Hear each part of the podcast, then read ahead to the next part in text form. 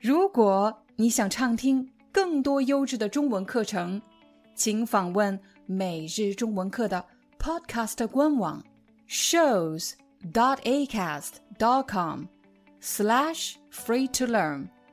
我们的付费会员通道为您提供无广告干扰的高质量收听体验，想听多少就听多少。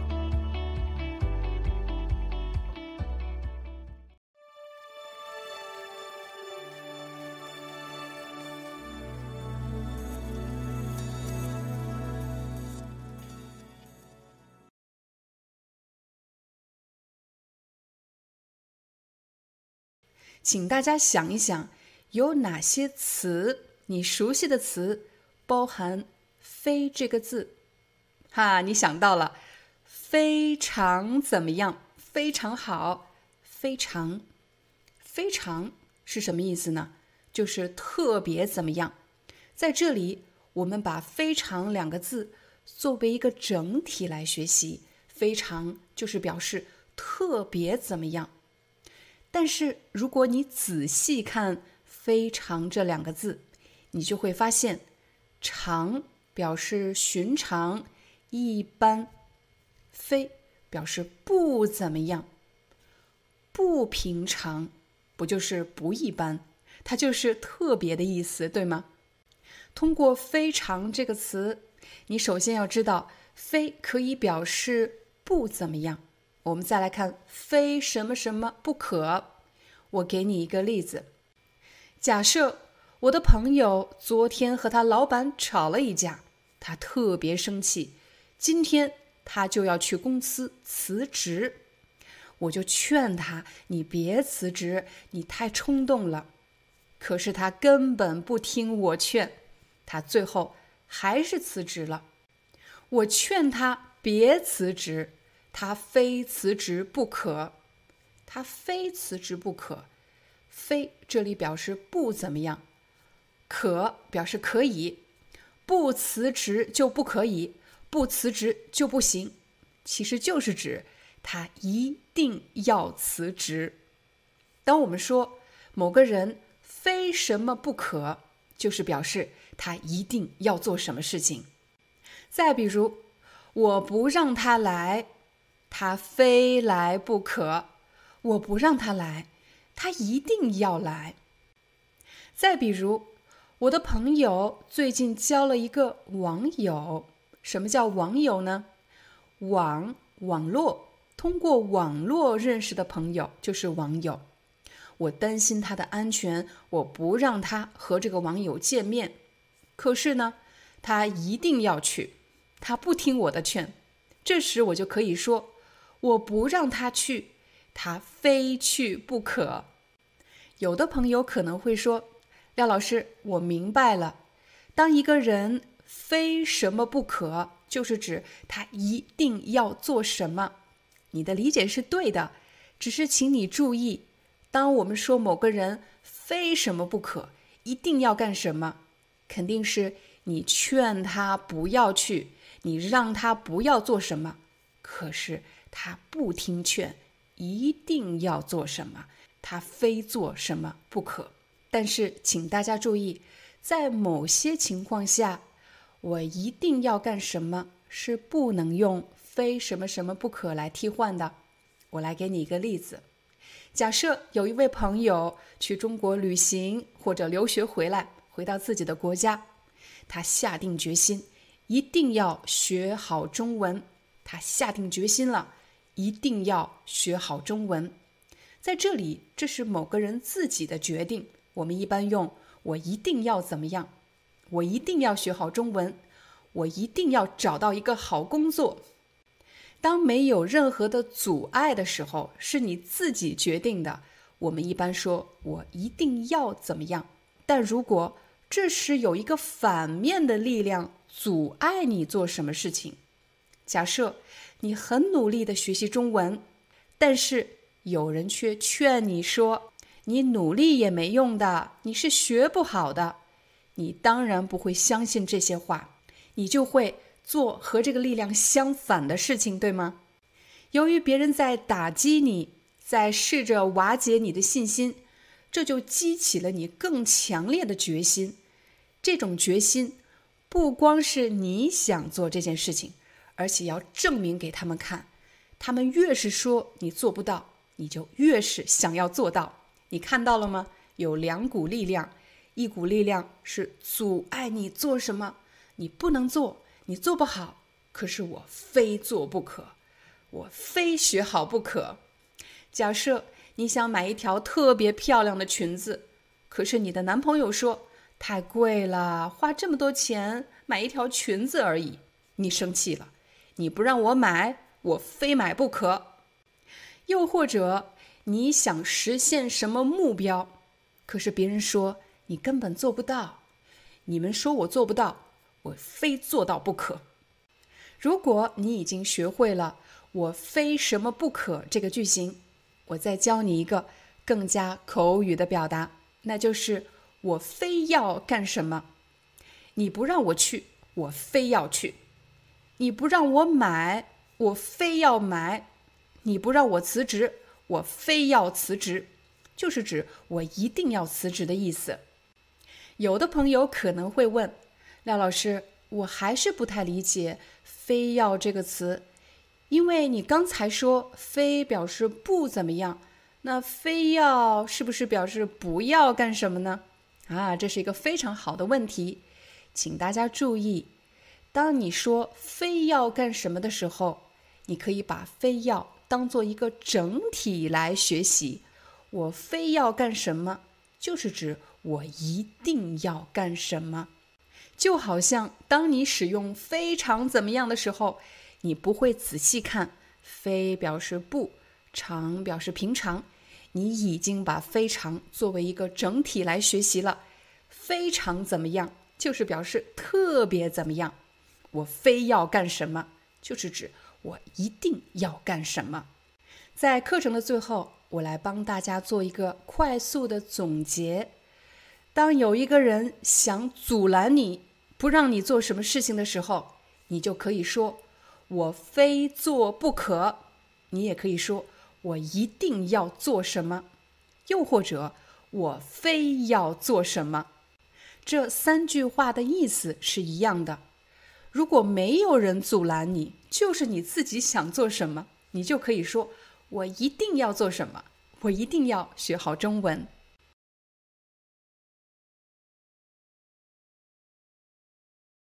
在我们的工作和生活中。我们常常需要去说服别人做某件事情，又或者鼓励别人做某件事情。比如，你的朋友正在说服你和他一起每天慢跑，他对你说：“每天慢跑对身体非常有好处。”你虽然知道慢跑对身体有好处，但是一想到每天早上都要早起，不能睡懒觉，而且每次跑完步以后都会浑身酸痛，胳膊酸痛，腿酸痛，浑身酸痛，你就没有办法下定决心和你的朋友一起去慢跑。这时，你的朋友也许会说：“一旦你坚持下来，你就会理解慢跑对健康的好处。”一旦你坚持下来，什么叫坚持下来呢？这里的下来不是从高处下来了，这个下来，坚持下来就是指你没有放弃，我们就可以说坚持下来。一旦你坚持下来，你就会理解慢跑对健康的好处。你的朋友希望你真的理解慢跑对健康的好处，可是你从来没有跑过。你虽然在头脑里理解了，但其实你还是不理解，所以他才说，你一旦坚持下来，你就会理解慢跑对健康的好处。所以坚持下来是一个非常重要的条件。我再给大家一个场景：假设你的经理让你负责公司的某个项目。可是呢，你只是把这个项目当做普通的工作在做，可是经理希望你认真对待，为什么要认真对待呢？他会说：“你一旦完成这个项目，公司就会提拔你做部门主管。”你看，他现在告诉你了，你为什么要重视这个项目？你一旦完成这个项目，公司就会提拔你做部门主管。提拔某个人，就是指给某个人升职的意思。其实，我也想对正在观看我们视频的小伙伴们说，有些朋友是从一年前就开始跟着我们频道一起学习的。通过你们的评论，我可以明显的感受到你的中文进步了很多。我们不妨回头看一看，你的中文是怎么进步的呢？比如，你并没有花两三个小时来学习中文，而是每天花了十五分钟到二十分钟的时间来观看我们的每日中文课。所以，我会对刚刚加入我们频道的小伙伴们说。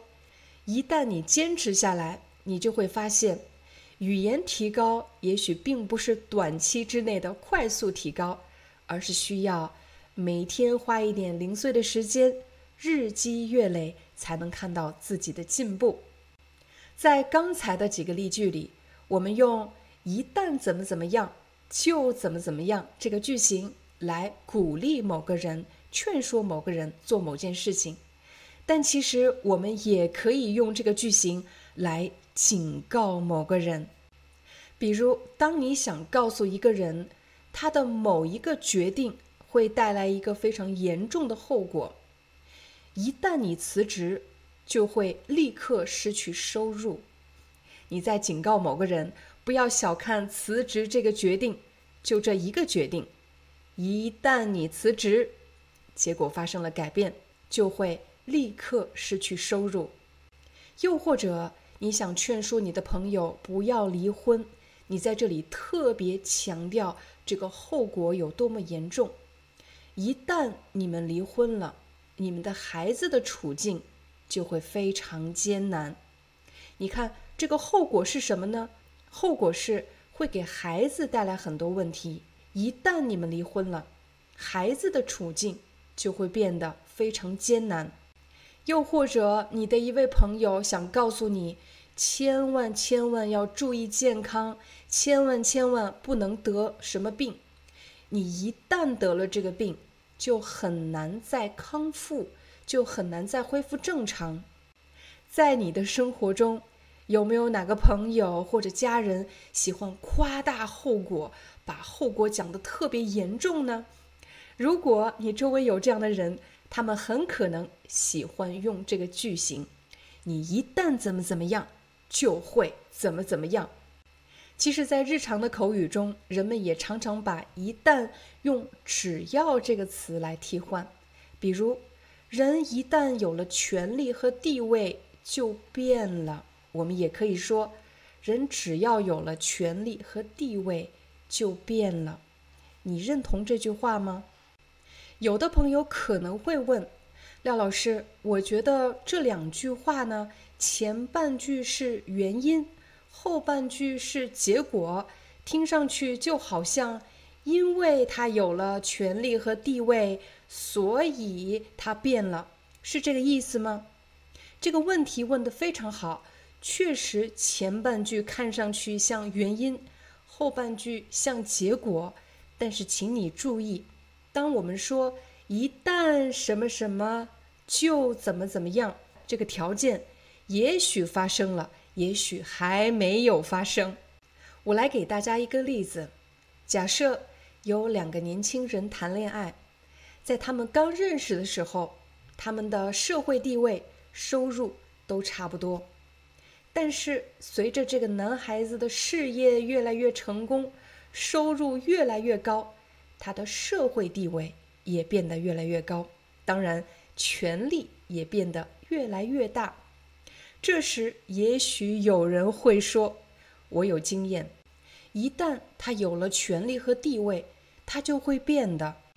一旦什么什么就什么什么，一旦的后面接的是条件。当某件事情满足了某个条件，那么就会造成一个结果，这是一个经验的总结。这件事情可能发生了，也可能还没有发生。但如果我们说，因为他的权利和地位改变了，所以他改变了，这是对事实的一个总结和推理。所以这两句话是有差异的。再比如，人一旦在舒适的环境中待久了，就失去了努力的动力。我们也可以说，人只要在舒适的环境里待久了，就会失去努力的动力，就不想再努力了。人一旦养成了坏习惯，就很难再改掉。人只要养成了坏习惯，就很难再改掉。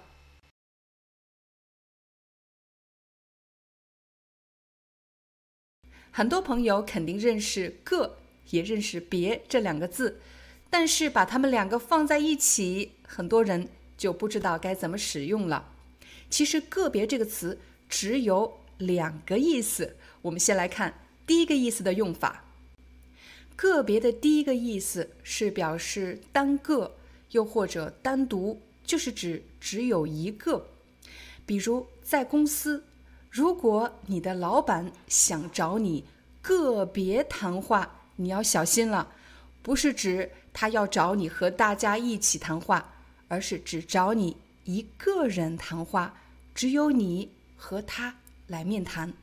我们也可以说，他要找你单独谈话。什么时候你的经理会找你个别谈话呢？总之，不是好事儿。就是坏事儿。如果是坏事儿，有可能是你在工作中做错了什么，不符合公司的规定；但也有可能是好事儿。如果你的工作表现非常突出，给公司带来了很多的业绩，在经理给一个员工升职加薪之前，也会找他个别谈话。这里你也可以说找他单独谈话。当你在使用个别谈话和单独谈话这两个表达的时候，你要特别注意一个小细节。你的经理可以说：“我想找你单独谈话。”他也可以说：“我想找你个别谈话。”但是，当你想和你的经理一对一谈话的时候，你只能说：“我想找您单独谈话”，而不能说：“我想找您。”个别谈话，请大家看这里。假设这个橘子就是经理，而这三根香蕉就是员工。员工有几个呢？有三个。现在经理想找他们个别谈话，一个一个的谈话。我们拿出一个员工，那么这根香蕉就是员工。员工现在和经理可以谈话了，他们可以进行个别谈话，你也可以说他们可以进行单独谈话。但是如果员工想找经理谈话呢？经理有几个？经理只有一个。这时我们只能说我想找您单独谈话，而不能说我想找您个别谈话，因为经理只有一个，这里只能用。单独，假设你的工作是人力资源部的工作人员，接下来你要面试五个候选人，这时你可能会对这五个候选人说：“接下来我会找你们个别谈话，我会找你们一个一个的单独谈话。”但如果这个时候有一个候选人走过来对你说：“我可以和你单独谈一下吗？”和你单独谈一下，也就是他要和你一对一的谈话，只有你们两个人。所以，当你使用个别谈话的时候，你面对的一定是一群人，你想把他们分开，一个一个找他们谈话。但如果你想和某个人单独谈话，强调的是只有你们两个人，没有其他人在场。我们再来看个别的第二种用法，个别也可以表示极少数的，很少的，只有一两个。假设你今天要和同事们参加一个非常正式的会议，同事们的着装都非常正式，大多数男同事都穿了西装，而且打着领带，但是只有一两个人没有打领带，只有一两个人，我们还可以怎么说呢？你也可以说，只有个别人没打领带，个别人其实就是指。极少数，我来请大家练习一下。假设大多数同事都准时到达了会议室，只有一两个人迟到了，这时你可以怎么说呢？你可以说：“只有什么人迟到了？只有个别人迟到了。”在你的城市，大家走在马路上还戴口罩吗？如果大多数人都不戴口罩了，只有一两个人还戴着口罩，你就可以说只有个别人戴口罩。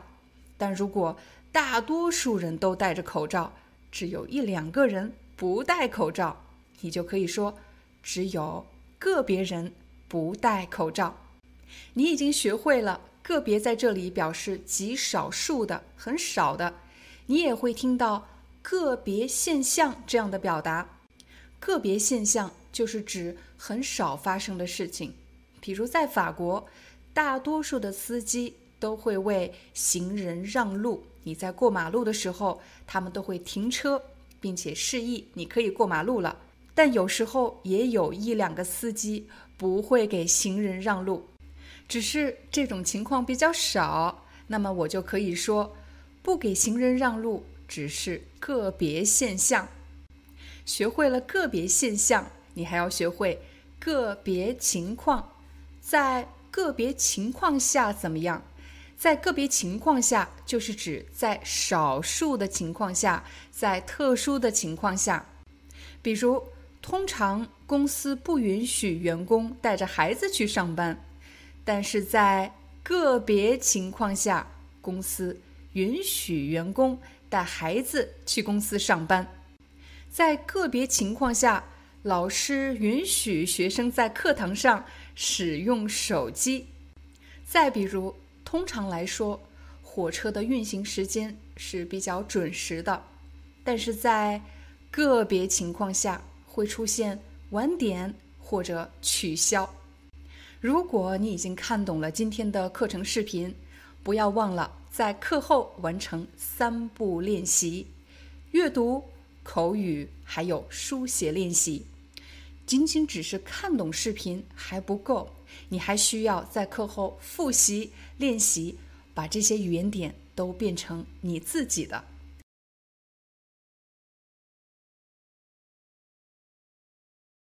如果你想学会“何况”这个词，你一定要学会三个句型。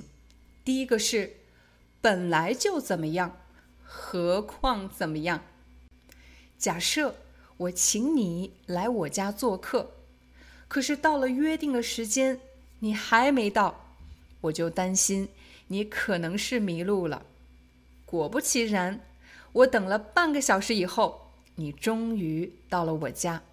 后来你说：“真对不起，廖老师，我来你家的路上走丢了。”我花了很长时间才找到你家，这时我就会说：“没关系，我家本来就不好找，何况你是第一次来。”我再重复一下这句话：“我家本来就不好找，何况你是第一次来。”我非常理解你为什么找不到我家。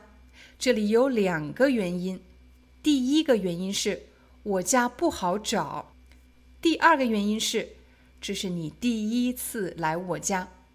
当你想强调什么事情的发生有两个原因，除了这个原因以外，还有一个原因，这时你就会用到本来怎么怎么样，何况怎么样。我再给你一个例子，比如有的朋友留言给我。他说：“我已经自学中文两年多了，但是还有很多的词汇不会使用，这是为什么呢？我可以对他说：“中文本来就不好学，何况你是自学。”这里有两个原因，对吗？第一个原因是中文不好学，第二个原因是他是自学。再比如，我刚刚给我的孩子买了一个行李箱，可是我们还没去旅游呢，行李箱就被他弄坏了。为什么会弄坏呢？我对他说：“这个行李箱本来就不结实，何况你还站在上面。”它肯定得坏。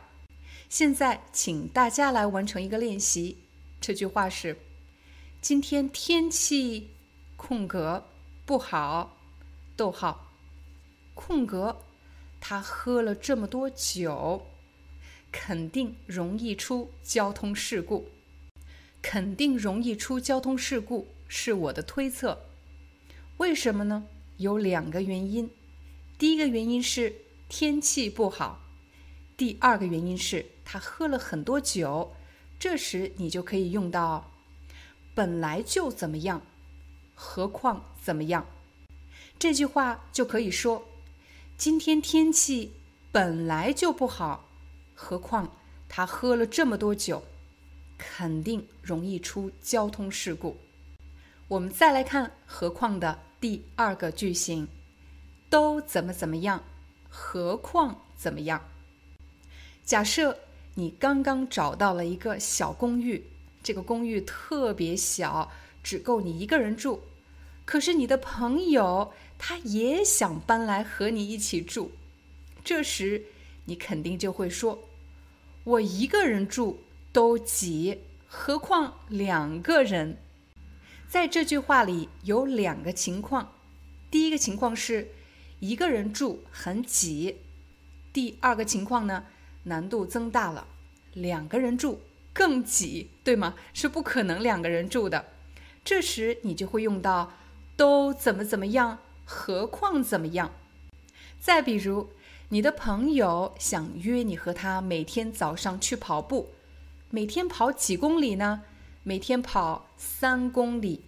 请大家想一想，你有每天慢跑的习惯吗？有的朋友可能会说。我会每周跑一公里。那么你跑一公里的时候觉得累吗？很累，对吗？那现在让你跑三公里呢，肯定会更累，对吗？那么我们就可以说，我跑一公里都觉得累，何况每天跑三公里。我们再给大家一个例子：正在观看我们每日中文课的朋友当中，有的人已经做了爸爸妈妈。有了自己的第一个孩子，照顾孩子辛苦吗？很辛苦，对不对？如果有人在这个时候告诉你说“再生一个吧”，你会怎么说呢？啊，不不不不不，我养一个孩子都觉得很辛苦了，何况是两个？再比如，你的朋友想拉你和他一起做兼职，赚一些额外的收入，可是你现在已经有一份工作了。而且这份工作很辛苦，这时你可以怎么说呢？请大家完成填空。我做一份工作，空格觉得很辛苦，逗号空格两份工作，你就可以说我做一份工作都觉得很辛苦，何况两份工作。如果你已经学会了。都什么什么，何况什么什么这样的句型，请大家注意，在口语中，人们也可以在何况的前面加一个更，在何况的后面加一个是，就变成了都什么什么，更何况是怎么样？比如，我做一份工作都觉得很辛苦，更何况是两份工作。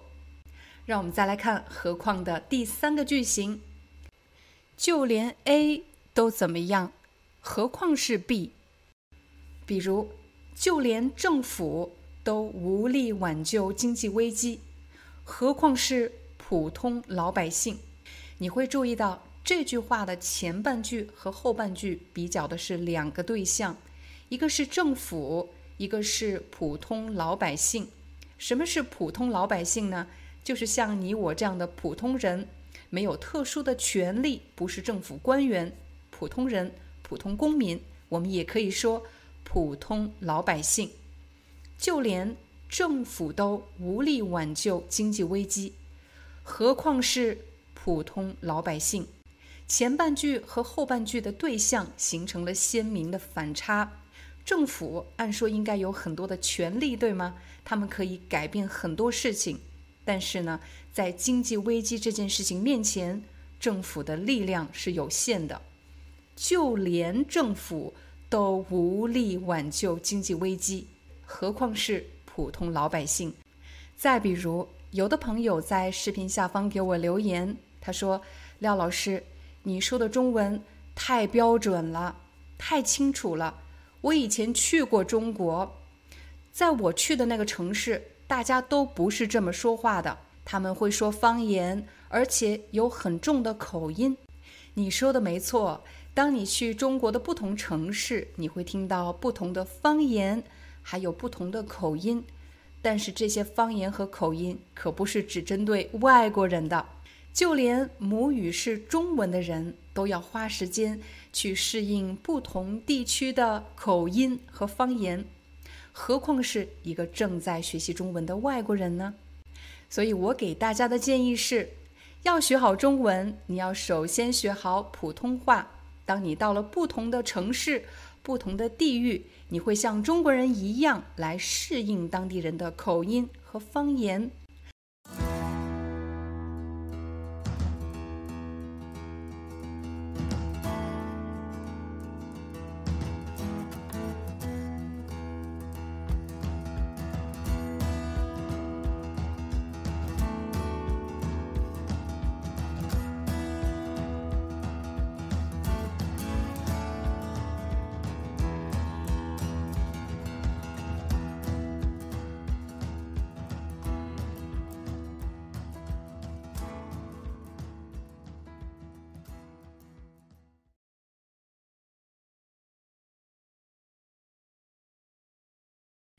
什么时候我们会用到“既然什么什么，那就什么什么”这个句型呢？通常有三个情景。我们来看第一个：假设你是一个销售人员，你的工作是卖出产品，有一位客户对你的产品很感兴趣，但是他觉得有点贵，所以他正在犹豫。作为销售人员，你当然要说服他买这个产品。这时你可以说：“既然您这么喜欢，那就买了吧。”请大家看这句话：“既然您这么喜欢，那就买了吧。”作为销售人员，你的建议是什么？你的建议是买这个产品，那就买了吧。但你总要找出一个合理的理由，对吗？为什么买？既然。您那么喜欢，那就买了吧。当我们想要说服一个人的时候，我们首先要找到一个合理的理由。既然的后面加的是理由。既然您那么喜欢，后半句是你的建议，那就买了吧。请大家注意，虽然你看到的句型结构是“既然什么什么，那就什么什么”，但其实。在“那”和“就”的中间，我们可以放进一个主语，比如这句话也可以说：“既然您那么喜欢，那您就买一个吧。”由于前半句和后半句的主语是一样的，所以我们可以把“那您就”的“您”省略掉，变成“那就买一个吧。”假设有一位顾客带着自己的孩子去买电脑，孩子跟妈妈说。现在没有电脑，我都写不成作业。销售员听到了，对妈妈说：“既然您孩子这么需要，那就买一个吧。”所以你要注意，当你学“既然什么什么，那就什么什么”这个句型的时候，其实“那”和“就”的中间是可以放进一个主语的。如果没有主语，只不过是省略掉了。我们来给大家一个例子。你的朋友最近正在减肥，可是呢，他总想吃零食。他在旁边跟你说：“我好想吃啊，可是我在减肥。”你对你的朋友说：“既然你这么想吃，那就吃吧。”既然你这么想吃，那你就吃吧。这两句话都是对的。又或者，你可以对你的朋友说：“既然你在减肥，那就别吃了。”既然你在减肥，那你就别吃了。如果你仔细听，你会经常听到中国人说：“那你就，那我就，那咱们就”这样的表达。所以在日常的对话中，大家千万不要死死盯着这个句型。既然什么什么，那就什么什么。其实更多的时候，你会听到：“既然什么什么，那你就；既然什么什么。”那我就，既然什么什么，那咱们就。我来给大家举个例子，在工作和生活中，我们难免会遇到一些情况，需要临时改变计划。比如，我的朋友约了我，可是我等了他半个小时，他还没来。我打电话给他，我说：“既然你不来，那我就走了。”又或者，在一个会议上，你提出了一个话题让大家讨论，但是大家好像对这个话题不感兴趣，你需要临时改变计划。你可以说：“既然大家都不喜欢这个话题，那咱们就换一个话题。”请注意，这里用的是“那咱们就”，你也可以说“那我们就换一个话题”。咱们要比我们听上去更加口语，更加亲近。当然，在这里你用，那我就换一个话题也可以，没有问题。假设你和朋友约好了要去什么地方，可是临时他打电话告诉你说他今天没时间，今天太忙了。你对他说：“既然你今天这么忙，那咱们就改天去。”改天去的意思就是指换一个时间。找一个更合适的时间。刚才你看到的句型中使用的都是“那我就”“那你就”“那咱们就”，但其实呢，在“那”和“就”的中间还可以放其他的内容。比如，既然大家星期一早上没有时间开会，那咱们的会议时间就放在周五下午。请大家注意，刚才这个句子很长。我说慢一点。既然大家星期一早上没有时间，那会议的时间就放在周五下午。那和就的中间也可以放其他的内容。既然你已经辞职了，那公司的内部信息就不方便再给你透露了。既然你已经辞职了，那。公司的内部信息就不方便再给你透露了。再比如，你去拜访一个客户，你跟他谈了很长时间，该谈的内容都已经谈完了。这时，有一个人走进他的办公室，跟他说一些公司的事情。你抓住了这个机会，想要离开。你可以说：“既然你还有事情。”那我就先告辞了。既然您还有事情，那我就先告辞了。告辞的意思就是指我要走了，但是是一个非常正式而且非常礼貌的表达。既然您还有事情，那我就先告辞了。我们还可以用这个句型来邀请一个人。假设你的朋友在你吃晚饭的时候来你家了。这时你可以说：“既然你这个时候来了，那就在我们家吃饭吧。”既然你这个时候来了，那就在我们家吃饭吧。又或者朋友来你家参加一个聚会，你们玩的太晚了，你可以说：“既然已经这么晚了，那就住在我家吧。”既然已经这么晚了。那今晚就住在我家吧。又或者，你向你的客户发出邀请，你和客户谈完话之后，刚好到了吃晚饭的时间，你说：“既然来了，那咱们就一起吃顿便饭吧。”既然来了，那咱们就一起吃顿便饭吧。什么叫便饭呢？这里的“便”是方便的“便”，便饭就是指不是我提前安排好的特别盛大的一个聚会，不是一个特别盛大的聚会，只是我们临时找一个地方一起吃顿饭，我们一起吃顿便饭。刚才你已经学会了。在三种情况下使用“既然什么什么，那就什么什么”，比如要说服一个人，又或者临时改变计划，又或者你要邀请一个人。在视频的最后，我要补充一个小的语言点，比如在办公室有一项工作没有人愿意做，但是你觉得你可以做好，这时你可能会说。既然没人做，那就我来做吧。有的朋友可能会问，廖老师，为什么这里是“那就我来做”，而不是“那我就来做”？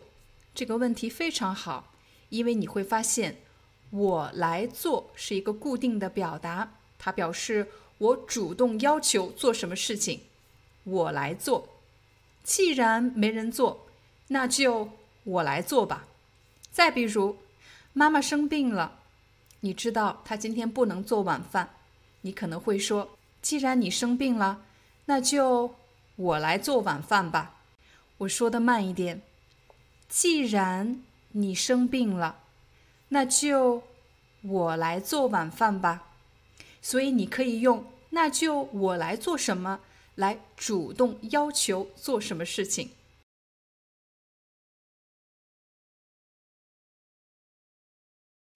第一个词“顺便”，什么时候我们会用到“顺便”这个词呢？通常是在你希望别人给你帮一个忙的时候。但是这一个条件还不够，还需要第二个条件，那就是这个人本来就打算要去做什么，你希望他在做这件事的同时，还能够帮助你完成一件事情。让他帮忙是比较省力的办法，我们就会说，请你顺便怎么样？我来给你一个例子，比如你请你的朋友来你家做客，你突然想起来家里没有红酒了，你现在出门去买红酒吗？太麻烦了，有一个更省力的办法，你给朋友打电话说，你来我家的时候顺便买瓶红酒，你看。你的朋友要做两件事情，第一件事情是来你家，同时还要帮你带一瓶红酒。既然他要来你家，他同时还能帮你把红酒带来，这是比较省力的办法。这时你就会用到，请你顺便怎么样？再比如，在公司，你的同事要去吃午饭。你希望他去吃午饭的时候帮你带一杯咖啡，这时你就可以说：“你吃饭的时候顺便帮我买杯咖啡。”再比如，如果你的同事要去复印什么文件，你刚好也想复印一个文件，你希望他帮你复印，这时你可以怎么说呢？你可以说：“麻烦你。”顺便帮我复印一份。当你使用“顺便”这个词的时候，你只需要注意两点：第一，你想请别人给你帮忙；第二，这个人他本来就要做一件事情，同时还能帮助你完成一件事情，这样比较省力，你才能说你顺便帮我怎么样。假设你要写一份报告，这份报告呢特别难写。你的同事刚好也在写报告，如果这个时候你说刚好你在写报告，顺便也帮我写一份儿，你的同事很可能就会说：“顺便什么？这份报告特别难写，你自己写吧。”你看，他不认为这件事情是可以顺便做的，为什么呢？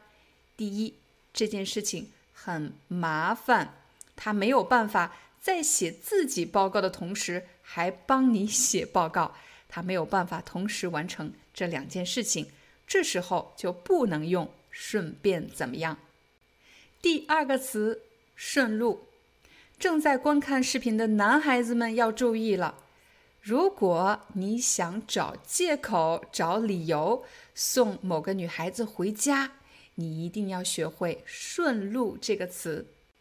假设你想送一个女孩子回家，但是这个女孩子说：“不用不用，太麻烦了，谢谢你。”这时你就可以说：“不麻烦，我刚好顺路。”顺路是什么意思呢？顺路的意思就是指。你们两个要去的方向是一样的，他家的方向和你要去的方向是一样的。我刚好顺路，我送你。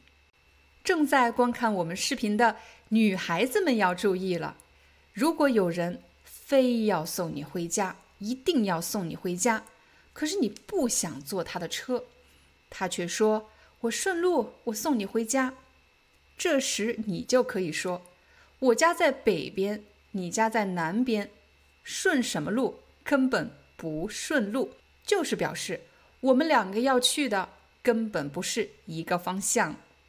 你会发现，当人们使用“顺路”这个词的时候，并不是真的两个人在同一个方向，而是想给自己做的这件事情增加一些合理的理由，让这件事情合理化。假设。你要去看望某个人，可以是你的老板、你的客户、你的老师，总之是一些比较重要的人。但是你没有什么合理的借口去找他们，这时你就会用到“顺路”这个词。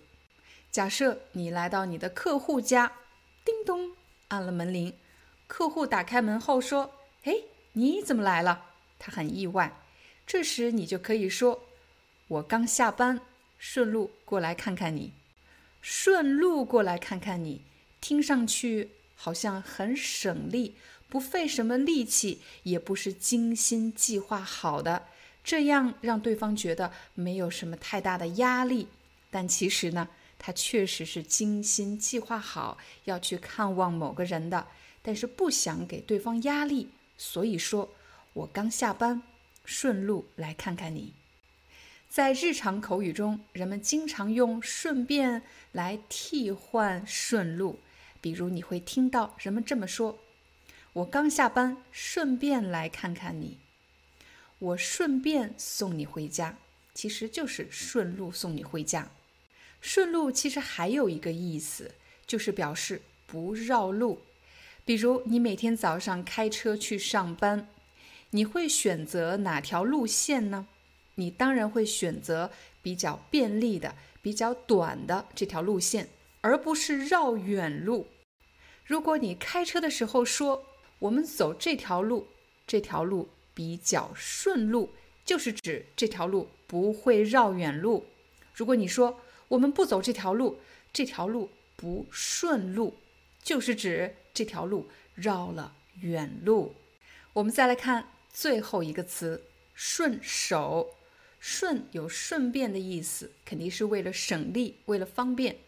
手，我们的手，说明顺手这个词呢，通常是跟手有关系的。比如，你希望别人顺手帮你扔一下垃圾，顺手扔一下垃圾。比如，你要下楼，顺手帮我把垃圾扔了。顺手干什么？一般是这个人本来是要做什么事情。在做这件事情的同时，还能做第二件事情。那扔这个动作是跟手有关的，顺手扔垃圾。你下楼的时候，顺手帮我把垃圾扔了。再比如，你出门的时候，顺手帮我把门关上。在这里，顺手也可以用顺便来替换。你下楼的时候。顺便帮我把垃圾扔了。你出门的时候，顺便帮我把门关上。你会发现，当我们希望别人在做某件事情的同时，还能帮我们完成一件事情，顺便这个词应用的是最广泛的。所以你首先要学会用顺便。你顺便帮我买杯咖啡，你顺便帮我把门关上，你顺便送我回家，然后你再学习顺路和顺手。顺路这个词一般应用的是开车的情景，我顺路，我送你回家，我们两个不顺路。而顺手这个词通常是跟手上的动作有关系，你顺手帮我扔垃圾。你顺手帮我关门，你顺手帮我拿一下什么东西。通常来说，顺手干什么应该是好事儿，但有时候呢，也可能是不好的事情。比如有一个人顺手偷走了什么东西，我来给大家一个例子。假设有一个超市的收银员，他说有一个人来超市买了一瓶可乐。然后顺手偷走了我的手机，这个人是来干什么的？他不是直接来偷东西的，他是来买可乐的。但是呢，在买可乐的同时，他顺便偷了东西，我们就可以说他顺手偷了什么？比如他顺手偷了手机。我们再来看顺手的第二个意思：如果你买了一支笔。你发现这支笔写起字来特别流畅，特别好用，这时你就可以说这支笔特别好用，写起字来特别顺手。顺手的意思是表示动作连贯，没有阻碍，动作非常的连贯。再比如，你使用了一个软件啊，你发现这个软件在使用的时候呢特别麻烦，一点都不好用，你就可以说。这个软件使用起来特别不顺手，表示你操作起来呢有很多的阻碍，动作不连贯，特别不顺手。再比如，你开自己的车开习惯了，突然换了另外一辆车，你就会觉得你开车时的动作不是很连贯，对吗？这时你就可以说。我刚刚换了一辆车，我开这辆车感觉不是特别顺手，表示你开车的时候动作不是很连贯。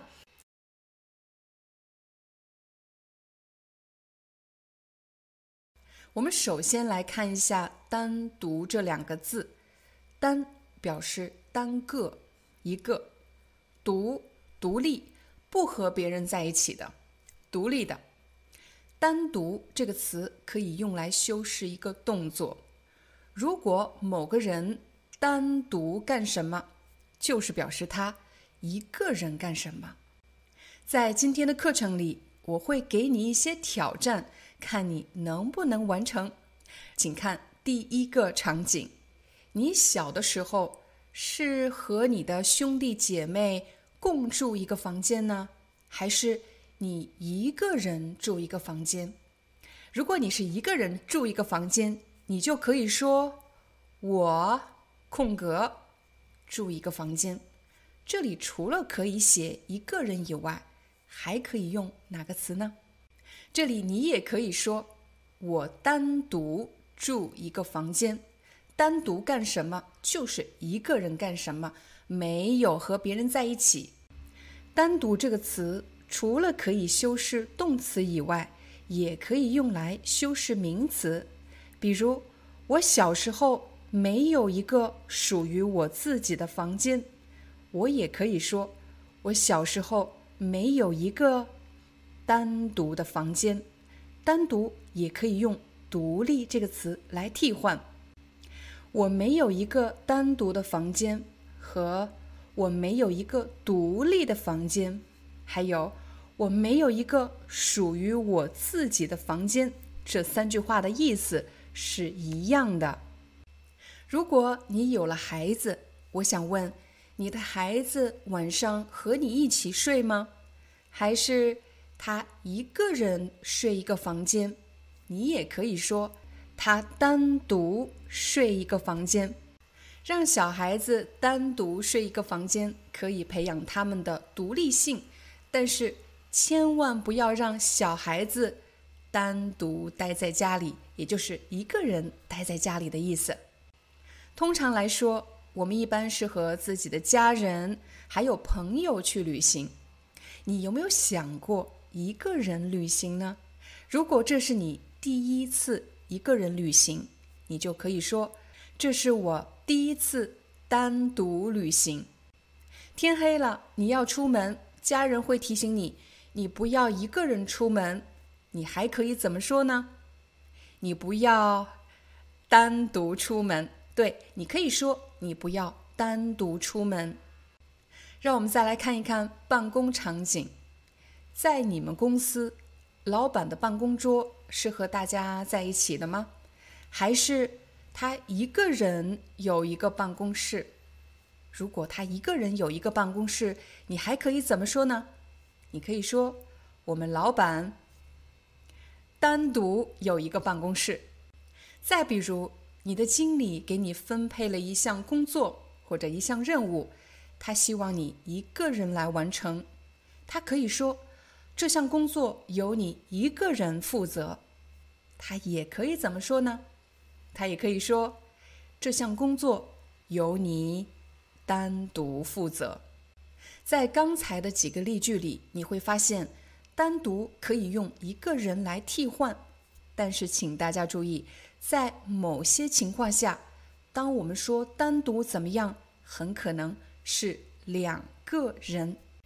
假设你想和你的老板谈一谈，但是你不希望有其他人在场，你希望只有你和你的老板两个人，这时你就可以说：“我想和您单独谈一谈，只有老板和你两个人。”如果你在学校遇到了什么学业上的问题，你希望你的老师能够花一些时间只给你一个人辅导，没有其他人在场。这时你就可以说：“老师，你可以给我一个人辅导吗？”你也可以说：“老师，你可以给我单独辅导吗？”再比如，假设你去参加了一个同学聚会，在这个同学聚会上。你见到了很多年都没有见到的好朋友，聚会虽然非常的热闹，但你只想和某个人好好聊聊天。这时你就可以说：“我们两个出去吧，我想和你一个人聊聊天。”你也可以说：“我们两个出去吧，我想和你单独聊聊天。”好了，这就是我们今天的中文课。观看完视频课程。千万不要忘了完成三步练习，保证你真的把今天的内容全部变成你自己的。这三步练习是阅读、口语，还有汉字书写练习。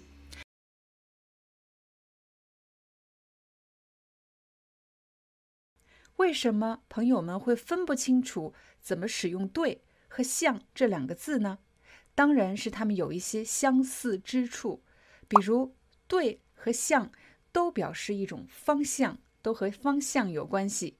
而且“对”和“向”这两个字的后面都可以接人，“对谁”“像谁”。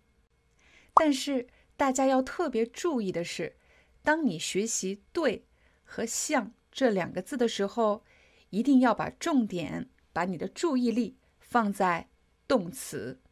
比如，对谁干什么，像谁干什么，也就是说，什么时候使用对，什么时候使用像，这取决于你使用的动词是什么。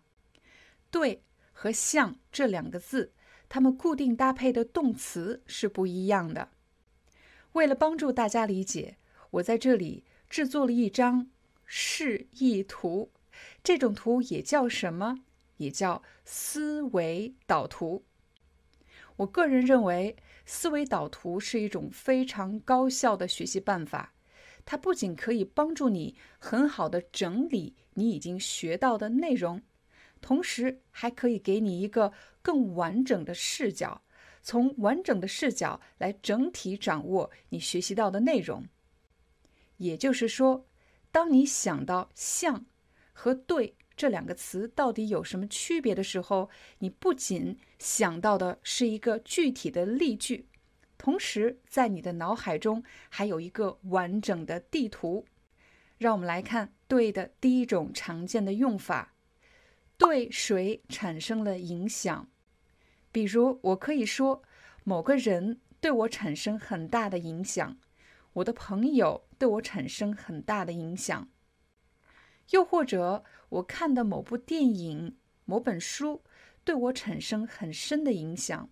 有可能你会问，对一个人产生很大的影响和很深的影响到底有什么区别呢？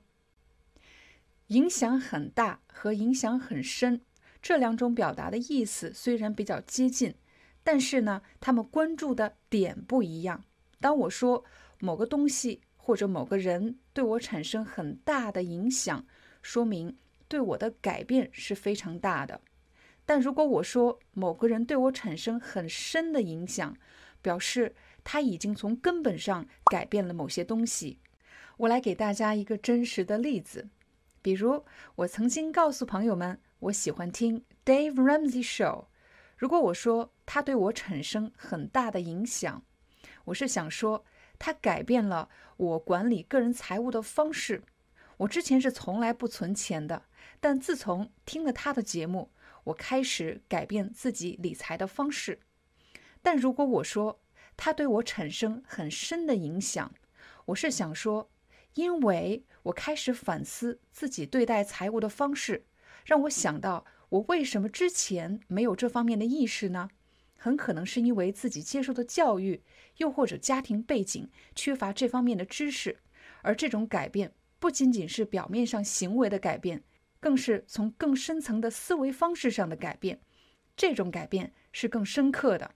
这时候我就可以说，它对我产生了很深的影响。第二个，对什么人很重要，比如家庭对我来说很重要。但对有的朋友来说，事业对他们来说更重要。事业对你更重要呢，还是家庭对你更重要？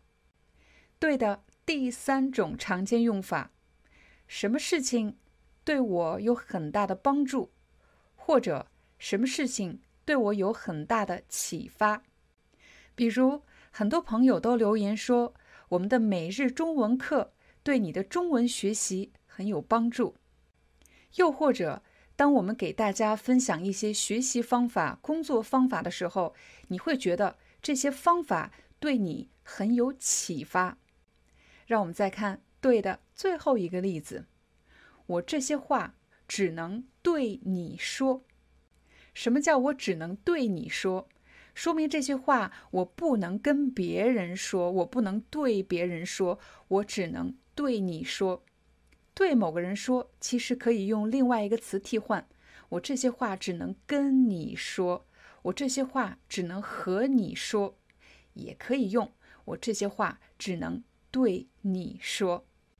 我们再来看看“像”这个字，比如，如果你遇到了什么问题，可以向我提问。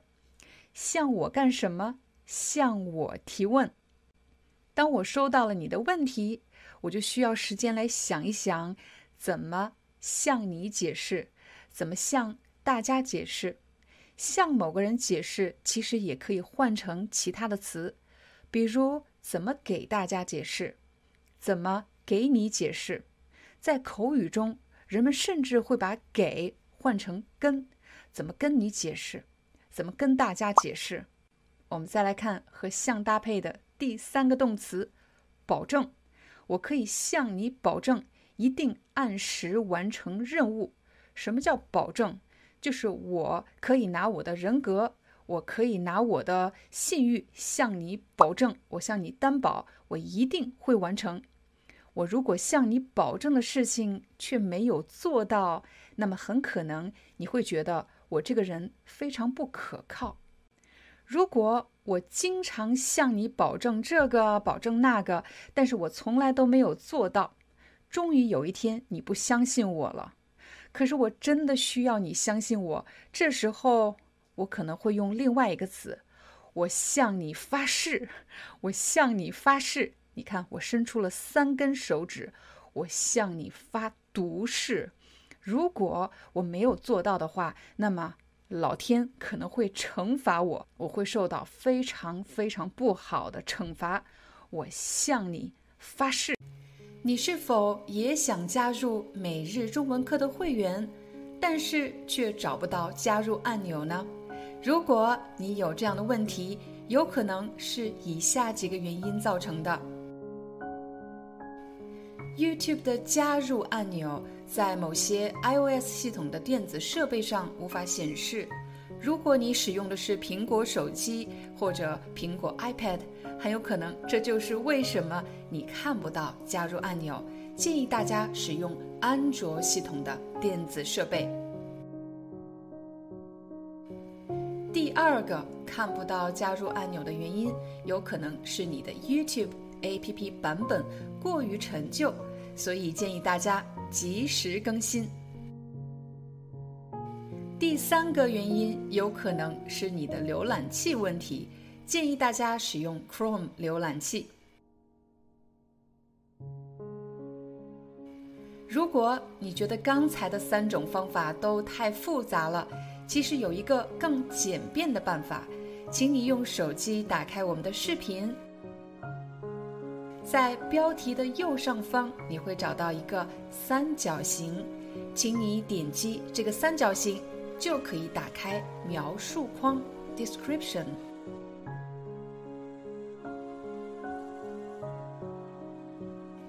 你现在看到的这个蓝色链接，就是加入每日中文课的。会员链接，点击链接后，你就可以正式进入加入会员的流程。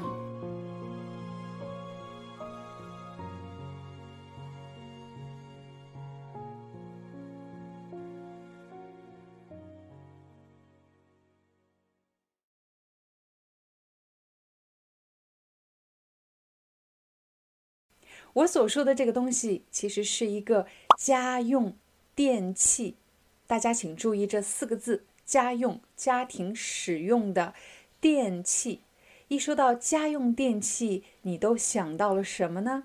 比如电视、冰箱、微波炉、洗衣机、烤箱、洗碗机等等等等，这些都是家用电器。我来法国生活后，发现了一个新的家用电器，它就是。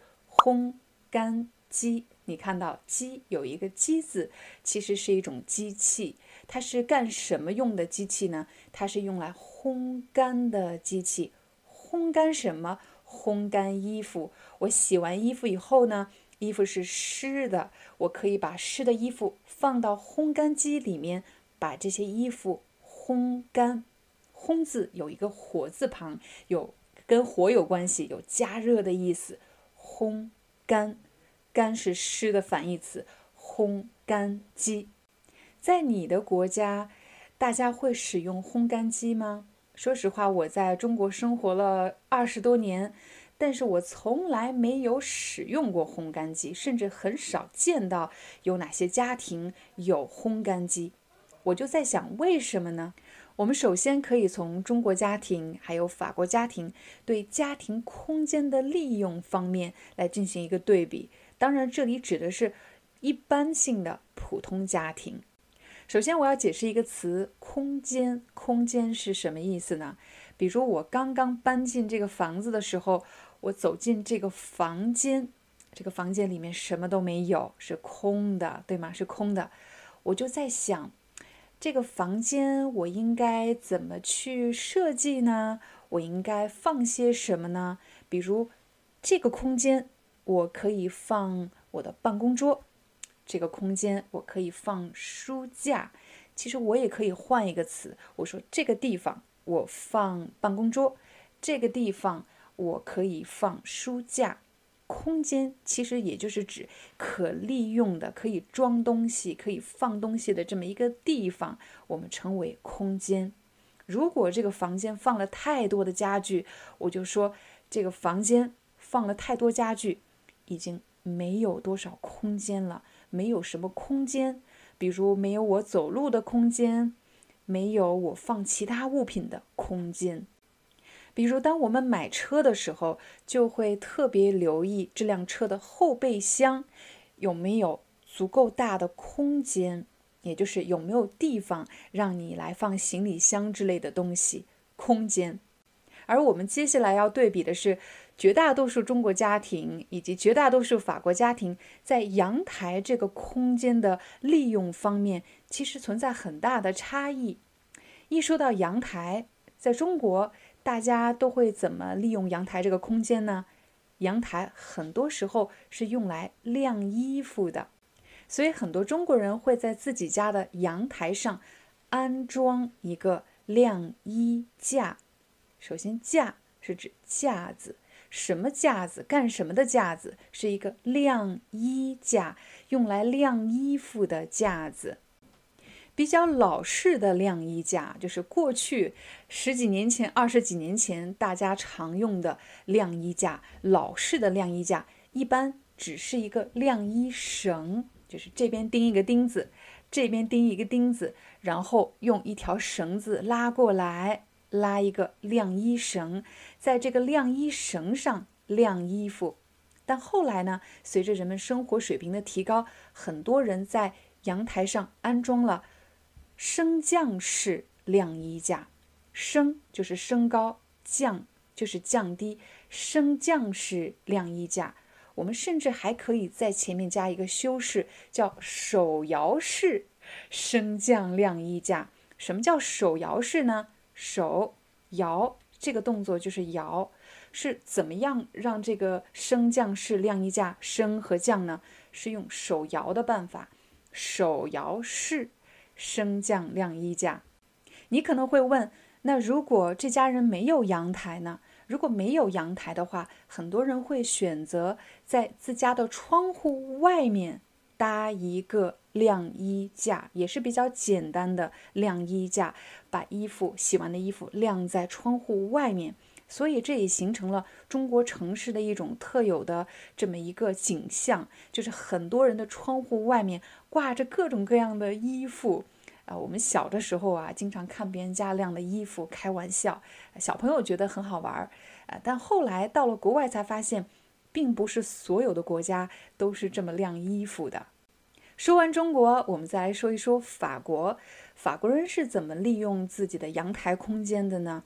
嗯有很多地方和中国人是一样的，很多人在阳台上养花养草，或者给自己创造一个比较私密的空间、比较舒适的空间。私密的空间就是别人看不到的，比如说有客人来家里，但是阳台其实是一个比较私人的、别人看不到、不会打扰他的空间，也可以是一个比较舒适的空间。有软软的沙发，有台灯，有茶几，可以在这里看书喝茶，是一个比较舒适的空间。在这两个应用方面，中国家庭和法国家庭是一样的，但是我却很少在法国人的阳台上发现有升降式的晾衣架。那么法国人是怎么晾衣服的呢？一般会有一个独立的晾衣架，这个晾衣架平时不用的时候就会折叠起来。放在储藏间里面，当我用的时候就拿出来撑开，放在阳台上晾衣服。起初我也比较好奇，为什么法国人不要在阳台上安装升降式的晾衣架呢？又或者自己拉一个晾衣绳，这样多方便。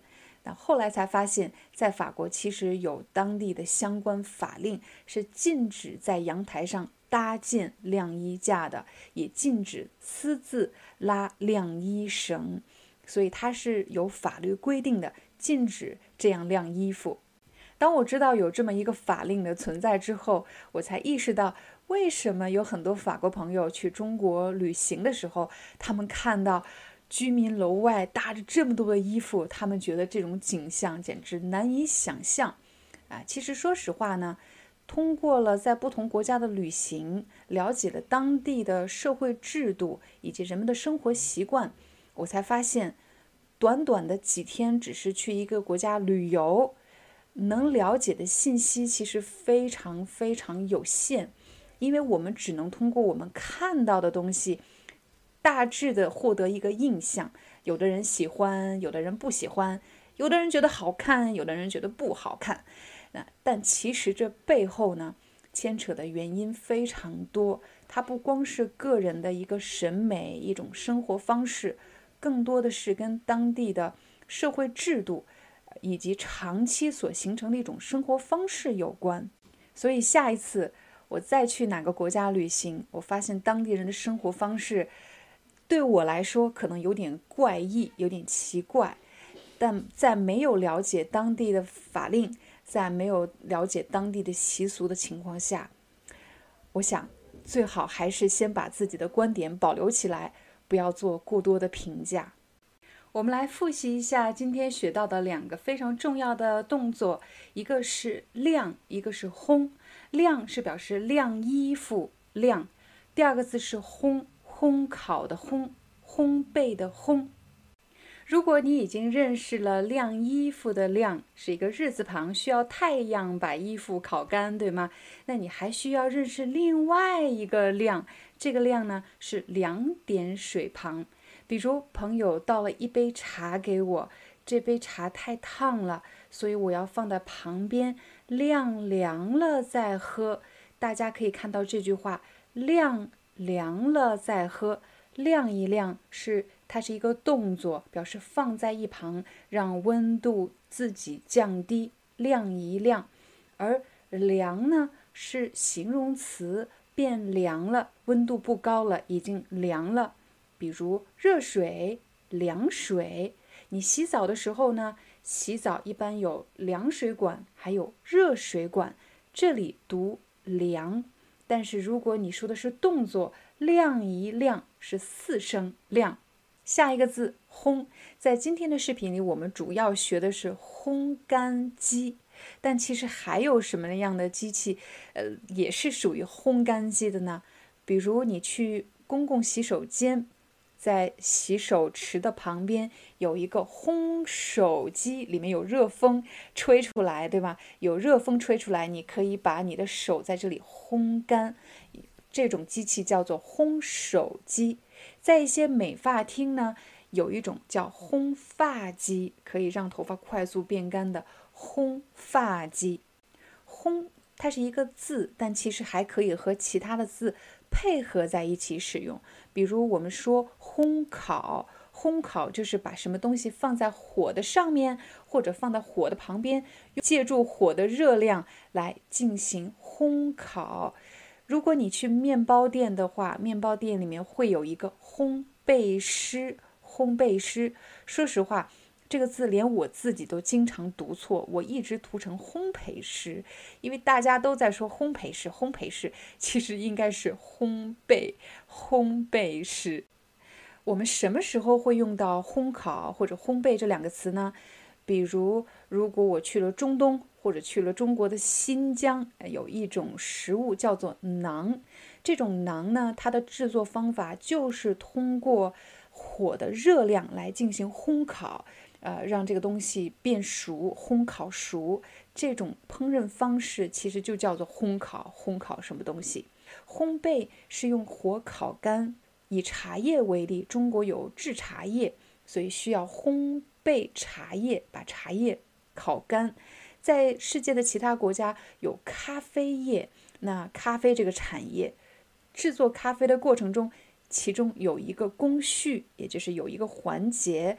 是要烘焙咖啡，要把咖啡烤干。烘焙咖啡，也许你会觉得很好奇，为什么我会选择烘干机这么一个话题呢？说实话，我回想起我小的时候衣服是怎么晾干的，和现在我的生活是完全不一样的。我记得我小的时候，大家都住在居民楼里面，都住在楼房里面。如果我们要晾衣服，一般是在楼下有一个公共区域，有很多人拉着各种各样的铁丝，哈，铁丝都不是晾衣绳了，而是铁丝。所以谁要晾衣服，就把衣服拿到楼下去，晾在这样一个公共的区域。如果是冬天或者下雨了怎么办呢？不能晾在外面，有的人甚至在自己的客厅拉满了晾衣绳。而且当时的中国没有暖气，我们用的是炉子，也就是用煤炉，用这个煤放在炉子里面产生热量取暖。所以可想而知啊，这个房间里面有炉子，用煤炉取暖，所以空间其实是比较拥挤的。在这么拥挤的情况下，还要拉晾衣绳在里面晾衣服，几乎是没有行走、自由活动的空间。这个炉子，这个煤炉，除了用来取暖以外，很多人的客厅啊，既是客厅，又是晾衣服的地方。同时也是厨房，在这个煤炉上可能做饭、烧水。小的时候烤红薯、烤土豆、烤玉米。当然，我刚才描述的经历都是我小的时候的经历。大概多小呢？大概是在我八岁以前。到了八岁以后，生活就变得越来越好。好了，这就是我们今天的中文课。感谢大家的观看。也欢迎大家在视频下方给我留言，说一说你的童年生活是什么样的，和现在的生活差异大吗？在哪些方面发生了改变？好了，我们下次再见。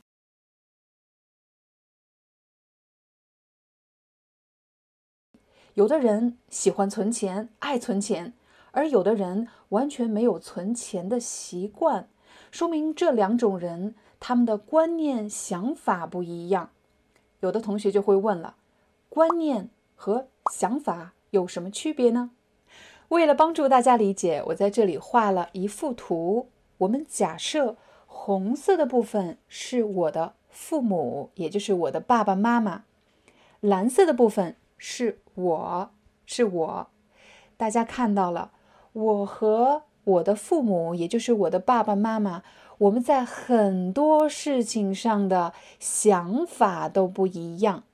黑色的部分就是我们的想法，我们每个人对很多事情都有自己的想法，都有自己的想法。因为我们在很多事情上的想法都不一样，我们就可以说，我和我父母的观念不一样。我父母的观念是老一代人的观念。我呢，算是年轻人，是新一代年轻人的观念，所以大家注意到了，观念不是对一件事情的看法，而是对很多事情的看法所组成的。它不是短时间快速形成的，而是通过很多很多事情长期形成的一个观念。我们可以用人群来区分观念。比如刚才用到的老一代人的观念、新一代人的观念、老年人的观念、年轻人的观念，我们也可以用时代发展的顺序来区分不同的观念，比如过去、现在和未来。如果是过去的观念和过去比较接近，我们可以说传统的观念。如果是此时此刻现在正在发生的，我们可以说现代的观念。如果甚至比现代还要更超前的呢？我们可以说超前的观念或者前卫的观念。我们也可以用不同的主题来划分观念，比如我和我的父母在教育这个话题上，我们的很多想法都不一样。我就可以说，我们的教育观念不同。比如，人应该接受什么样的教育？什么样的教育才是好的教育、有价值的教育？我们的很多想法不一样，我们的教育观念不同。再比如，我和我父母的婚姻观念不同，在婚姻这件事情上，我们有很多想法不一样。比如，人是不是一定要结婚？什么时候结婚？跟谁结婚？在婚姻里，我们应该怎么样经营自己的婚姻呢？什么样才算幸福的婚姻？我们在婚姻这个话题上的想法很多都不一样，我就可以说我们的婚姻观念不同。我们再来给大家一个常见的例子，那就是育儿观念。育就是养育、养孩子，儿。孩子，育儿观念。我和我老公的育儿观念不一样，也就是我们在怎么养孩子这件事情上有很多想法都不一样。比如，孩子应不应该上培训班，应不应该看电视，应不应该有手机，是孩子的学习更重要呢，还是他的兴趣爱好更重要？又或者是我们应该给孩子更多的自由试错的机会，还是说我们应该严格一点，帮助孩子树立良好的学习和生活习惯？我和孩子爸爸在很多教育问题上的想法都不一样，我们就可以说我们两个的教育观念不一样。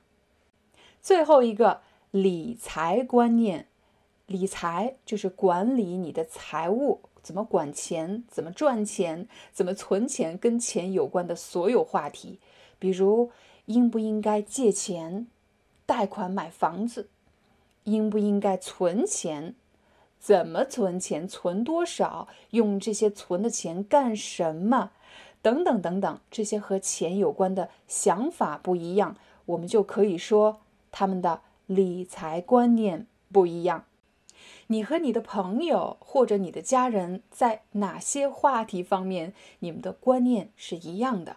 在哪些问题上，你们的观念是完全不一样的？欢迎大家在视频下方留言给我。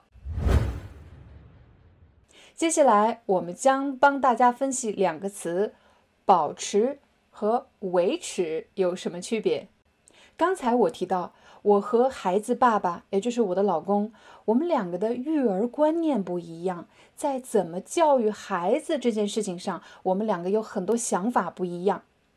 由于观念不一样，想法不一样，难免会发生冲突，会发生矛盾。那如果我们两个都是善于沟通、善于倾听的人，那么我们就可以很好的相处下去。这时候，我可能会对我老公说。我们就这样下去，保持好现在的状态。你有你的想法，我有我的想法，但是我们仍旧可以共同努力来养育我们的孩子。可如果我们两个不善于沟通，完全不能接受对方的想法，我们经常发生矛盾，甚至出现了婚姻危机。这时候，我可能就在想，要怎么想办法维持我们的婚姻。是什么意思呢？也就是情况不能再糟糕了，再这样下去，我们很可能会离婚，对吗？所以大家看到了，保持和维持都是指让什么东西继续下去，继续保持是表示现在的状态、现在的情况就很好，我们继续保持下去，保持这样好的状态。可维持呢？是表示越来越糟糕，越来越糟糕，情况不能再糟糕了。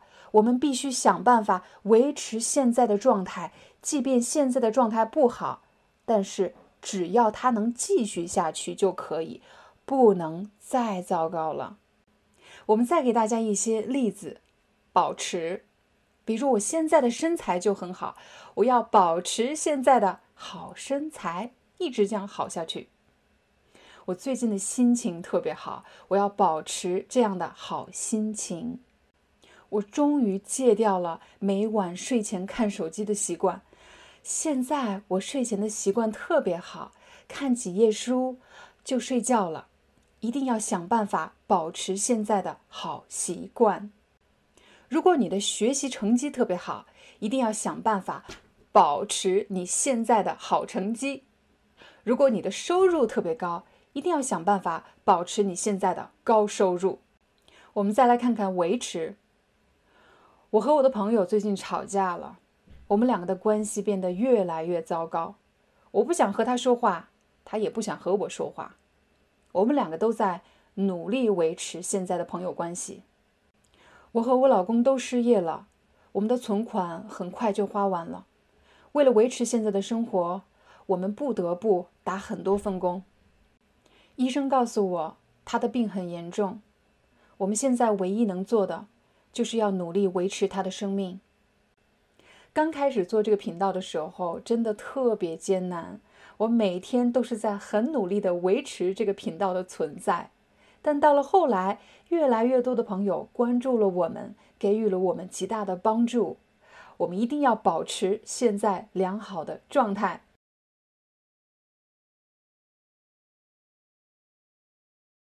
每次我们分析近义词的时候，都提醒大家要做什么，不要做什么。比如，不要只是去记这个词的注释，因为就算你记住了它的解释，可是你却不知道怎么用。我们要做什么呢？要理解场景，记住在什么场景中你可以使用什么词。我们先来看第一个场景。你是我的同事，我们在办公室见面了。哎，听说你下个月要结婚，你会回答：你从哪儿听说的？我听同事告诉我的，他们都在说你下个月要结婚。当我们见到同事朋友，我们刚刚听到一个关于他们的新消息，这是一个聊天非常重要的话题。我可以说：哎，听说你下个月要结婚。听说你要辞职，听说你中彩票了，听说你明天要去旅行，听说你要请假，听说什么？我从哪里听说的？肯定是一个朋友告诉我的，一个同事告诉我的。我听说什么？第二个情景，比如我在家问我的家人，听说明天我们这里要停水，停水。他们可能会问：“你从哪儿听说的？谁告诉你的？”邻居刚刚告诉我的，说明天这里要停水。这里我不是要和家人聊天，而是要带来一个新消息。我刚刚听到的新消息，听说明天有雷阵雨，记得出门带上雨伞。听说今天晚上要停电，我现在就去买电池。我们的手电筒没电了。我们再来看第三个场景，有时候我们既不是带来一个新消息，也不是要和别人聊天，而是要八卦，也就是悄悄地说一些没有办法公布的、没有办法在大庭广众下谈论的话题。比如，你听说了吗？老板刚刚离婚了。老板离婚和我有什么关系呢？但是，如果是爱八卦的人，很可能就会用这样的句子：“你听说了吗？老板刚刚离婚了。”又或者，“你听说了吗？公司正在裁员。”这样的消息，大家不能在公开的场合讨论，没有人敢把这样秘密的消息泄露出去，所以悄悄地说：“你听说了吗？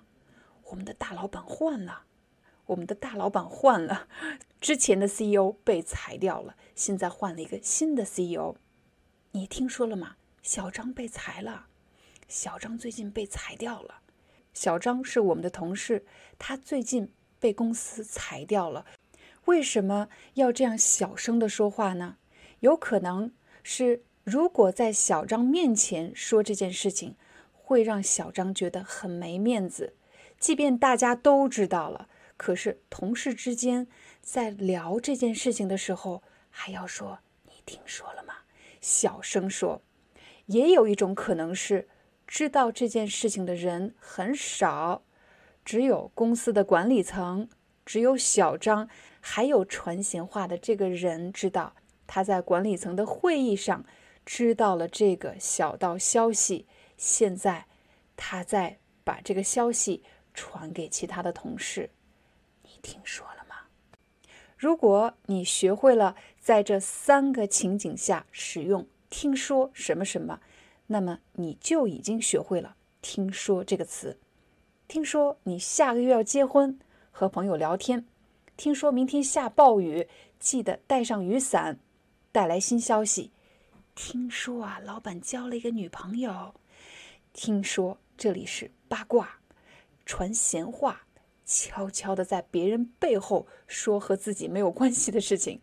听说，我们再来看，据说，当我想介绍一个人、介绍一个东西，我想做介绍的时候，我可以说：“据说这是我们这里最好的学校。”据说，据就是根据，根据谁说呢？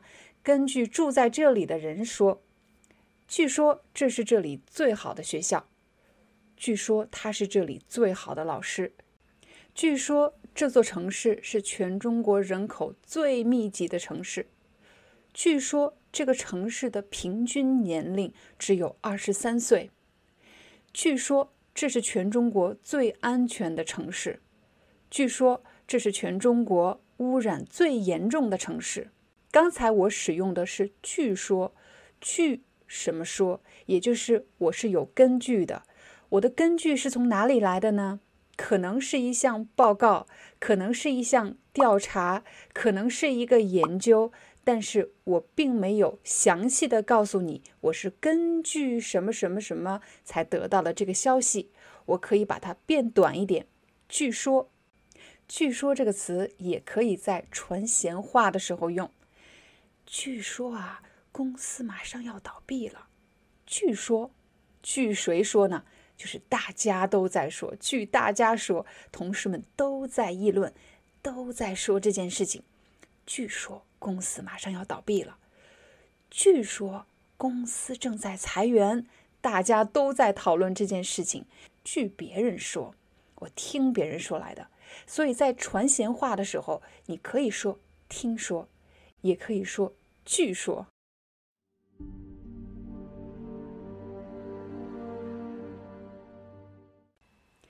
这里有一根绳子，现在我要打一个结，打一个结，也可以说系一个结，系一个结，比如系鞋带，系鞋带。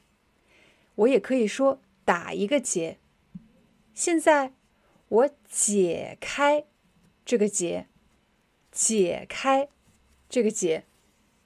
解开了，我也可以说打开了。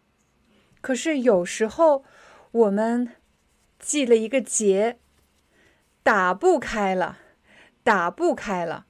我们说这是一个死结，死结，死结的意思就是我怎么也打不开这个结，怎么也解不开这个结，这是一个死结。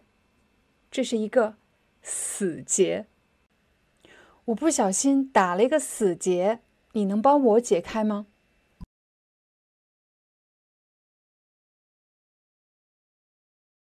由于这三个词经常在同一个场景中使用，所以容易搞混。搞混的意思就是容易混淆，混淆这三个词汇。不知道它们的意思到底有什么区别，容易搞混。你也可以说容易混淆。为了方便大家理解，我来给你一个场景：我们是一家中文学校，正在看视频的很多朋友都想参加我们的中文课程。那么，假设你来到了我们学校，我见到你之后，可能会要求你。登记一下你的姓名、电话，还有你的电子邮箱。我刚才说了什么？我说，请你登记一下。在中国，当你想进入一家学校、一家公司或者一个小区，又或者是政府的大楼的时候，通常会有一个入口，也就是大门。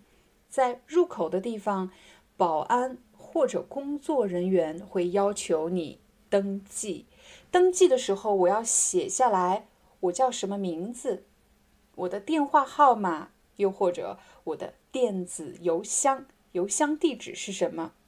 你做的这件事情就是在登记，请你登记一下。你有可能会听到有人说，请你登记一下你的姓名和电话，也就是请你写下你的姓名和电话。请你登记一下你的姓名和地址，请你写下你叫什么，你住在哪里。又或者他们只是简单的说，请你登记一下。我应该写下来什么呢？在这张登记表上，你要根据登记表的要求写下他们想知道的信息。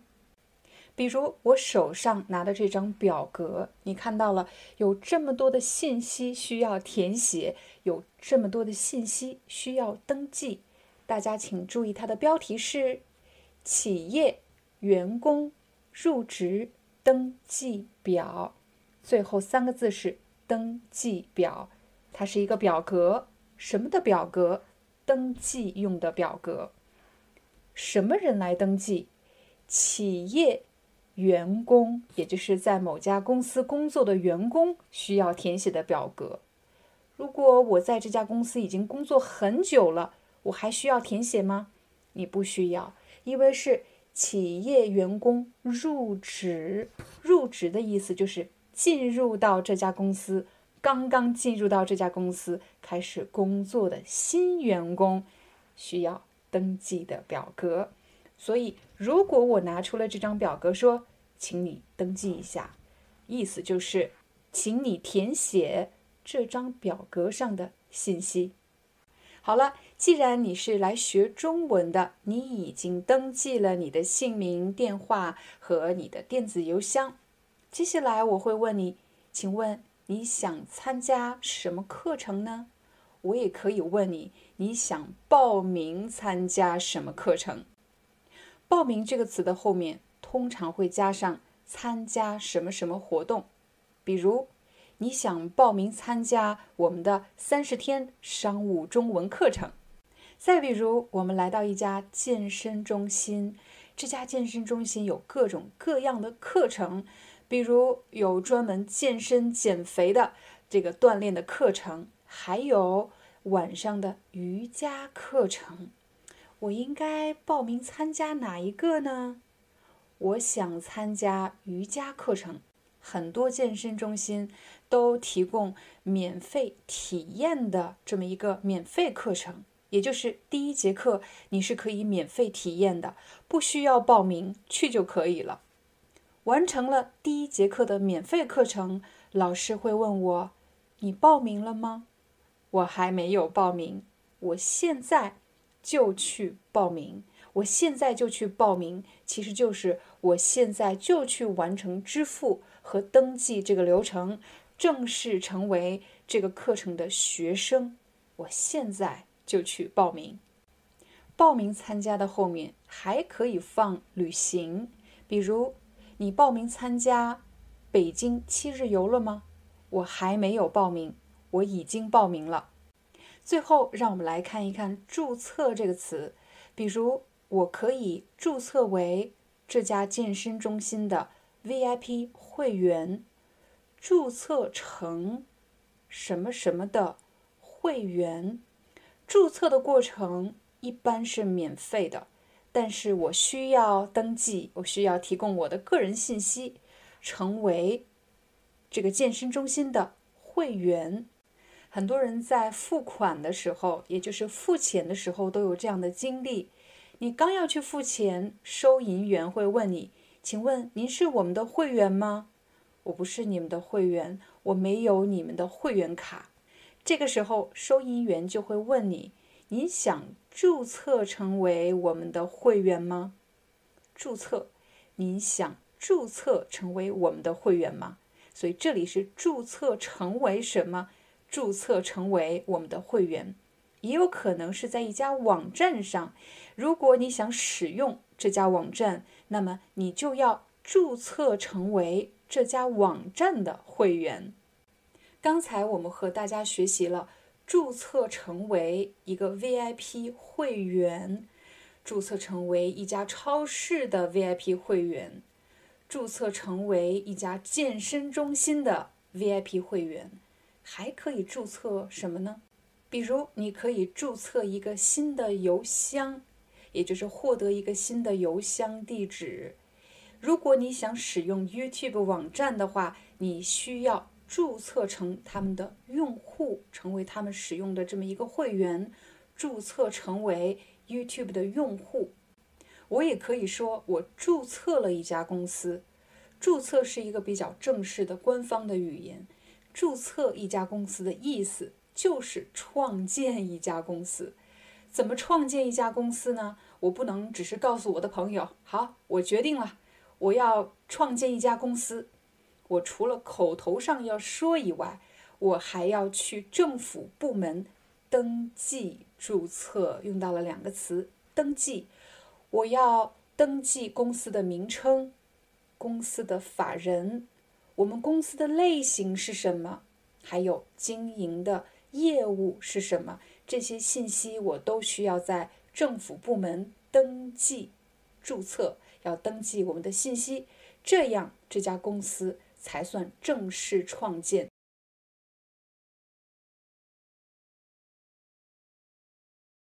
当你想问两个东西或者两个词有什么区别的时候，其实就是问它们有什么不一样，它们有什么差异，它们有什么差别。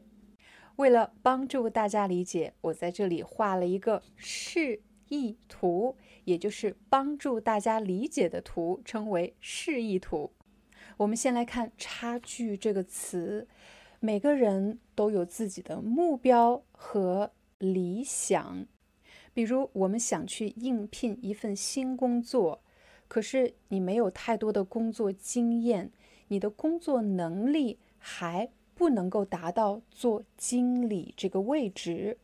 除了说我目前的能力还达不到做经理这个位置，我们还可以说，我目前的能力距离我理想的职位。距离经理这个职位还有一定的差距，就是还有一定的距离的意思。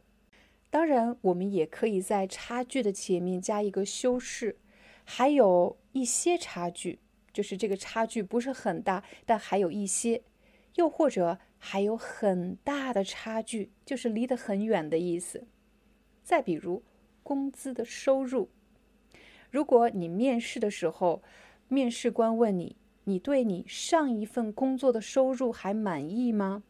也许你会说，基本满意，就是还可以的意思，基本满意。但是，上一份工作的收入距离我理想中的收入还有一定的差距。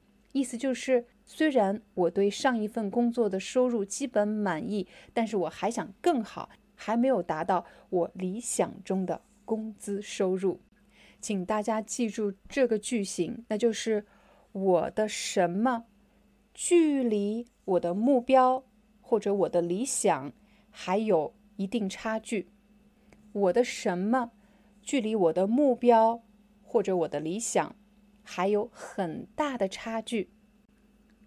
再比如，每个学外语的人都希望自己有一天能够自如的、流利的使用这门外语。但是呢，我们目前的水平，距离我们的理想，距离我们的目标，还有一定的差距。再比如，有很多年轻人都很渴望，特别想到国外工作、学习或者生活，可是到了国外之后，才发现其实现实并没有想象中的那么好。想象中的外国的生活都是特别有意思的。每天都有很多有意思的事情发生，可是到了国外才发现，现实生活和想象中的生活差距是很大的。什么和什么的差距是很大的？再比如，我可以把我的工资收入和我老公的工资收入来对比，可是呢，他的工资收入很高，而我的工资收入很低。这个时候，我就可以说，我们两个的工资收入差距很大。我们什么很大？我们差距很大。什么东西差距很大？我们的工资收入差距很大。再比如，在体育比赛中，我们经常用到“差距”这个词。他得了第一名，这个人得了第二名，最后一个人得了第三名。第一名和第二名的比赛成绩差距不是很大，差距非常小。但是第三名和第一名的差距很大，差距很大。什么差距很大？他们的比赛成绩差距很大，他们的能力差距很大。当你在公司做报告的时候，也会用到“差距”这个词。比如，二零一九年以前，我们公司的销售额非常高，但是到了二零二一年的时候，我们的销售额减少了很多。我们公司距离理想的销售额目标还有很大的差距，表示还有很远的距离的意思。正在看视频的你，对目前你自己的中文水平还满意吗？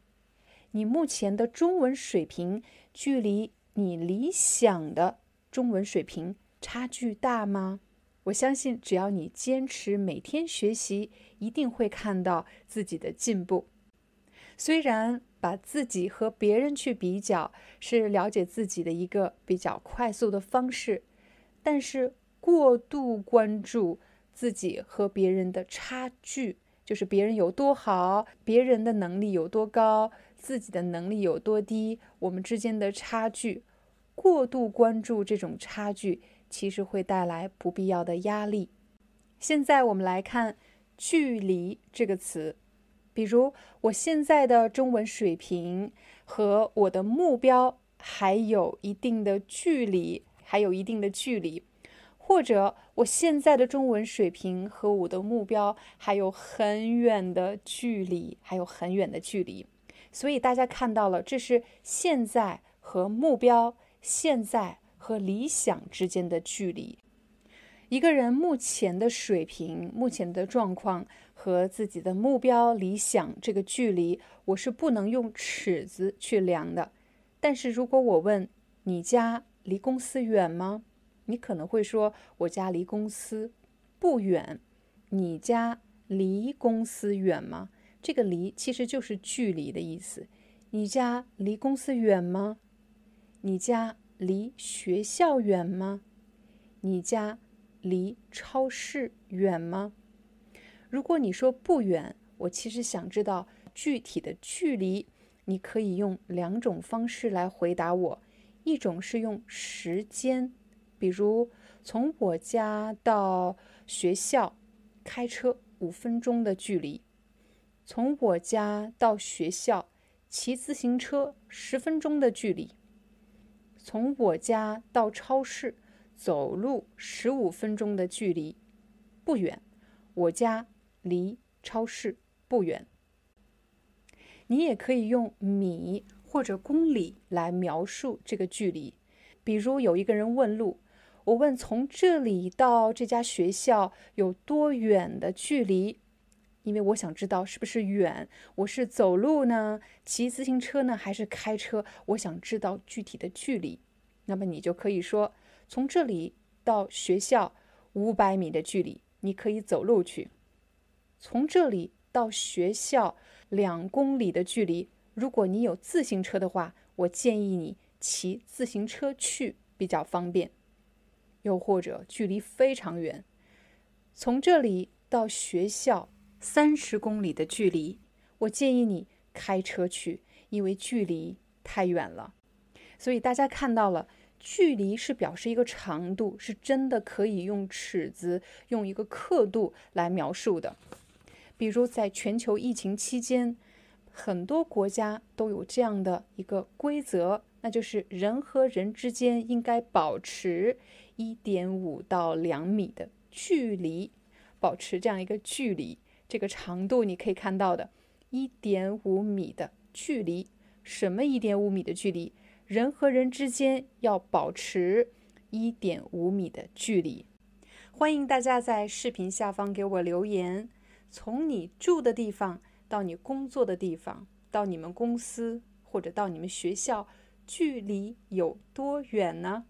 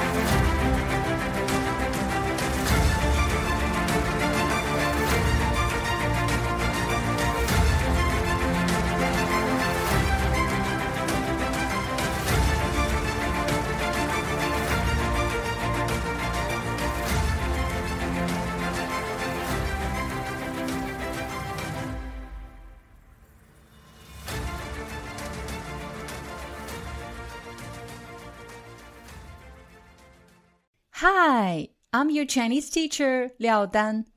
Thank you so much for listening to 每日中文课.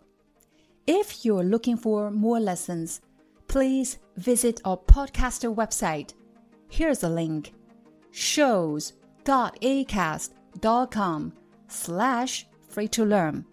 As a silver member, you can get access to all the lessons we've created to help you learn natural Chinese in a fun, interesting, and immersive way. Join us today. Enjoy your ad free listening. I'll see you in upcoming episode.